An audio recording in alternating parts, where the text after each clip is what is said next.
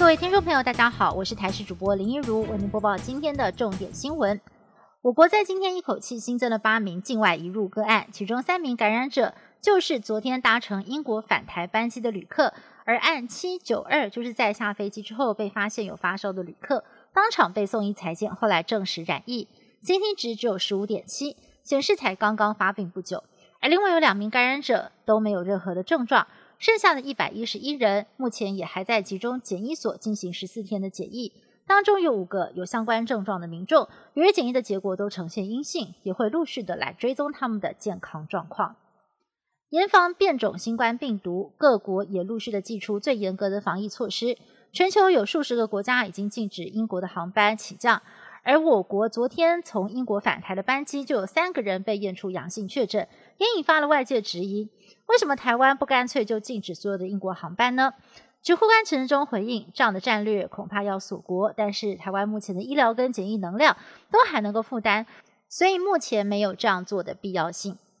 国外陆续开始施打新冠疫苗，而台湾对于外国的疫苗还在采购阶段。卫副部长陈时中在这个星期三将会提出完整报告，不过他今天上午到立法院针对预算案接受立委询问的时候，答复了疫苗的相关议题。证实第一波采购的数量是一百万剂，有三十二万名的医护人员会优先施打。但是为何到现在都没有向国人公布疫苗的购买进度呢？陈时中表示，哦，采购一直有困难，公布就很容易受到外界的干扰。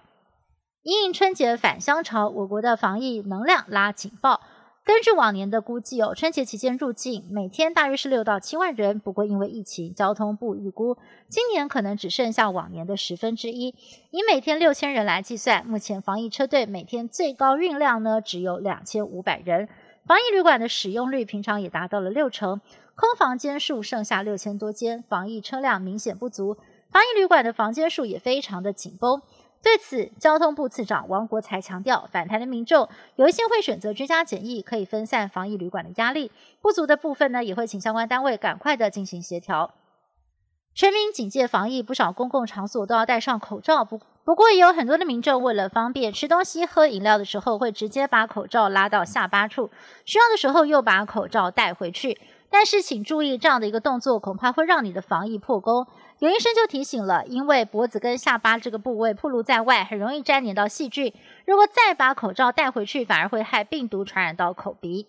美国总统川普在二十七号终于签署了金额高达二点三兆美元，大约是六十三点七兆台币联邦政府拨款法案。除了二十五兆台币的新冠纾困法案之外，还包括了台湾保证法。除了促进对台军售常态化，还强调美国政府支持台湾参与国际组织，并且重新的检视国务院的对台交往准则。人气动漫《鬼灭之刃》剧场版魅力难挡。自从十月中在日本上映之后，屡屡的破票房纪录，在今天官方正式公布，《鬼灭之刃》上映七十三天，票房突破了三百二十四亿日元，相当于是台币八十九亿元，打破了宫崎骏的神作《神隐少女》，保持了十九年的纪录，成为了日本影史上最卖座的电影。